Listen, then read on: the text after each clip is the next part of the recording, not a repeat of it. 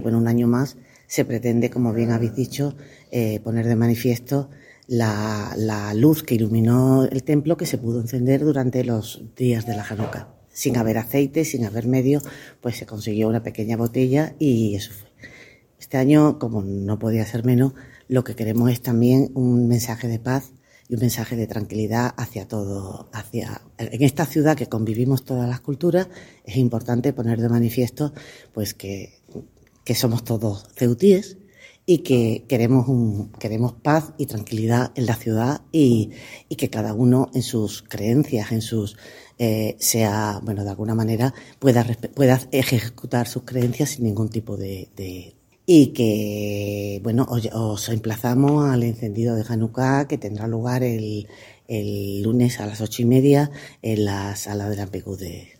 del Rebellín, como sabéis. Y bueno, una vez más, llamar eso a la tranquilidad, a la multiculturalidad, esa famosa palabra que nos encanta y no, nos llena la boca, y que realmente que sea una realidad en nuestra ciudad.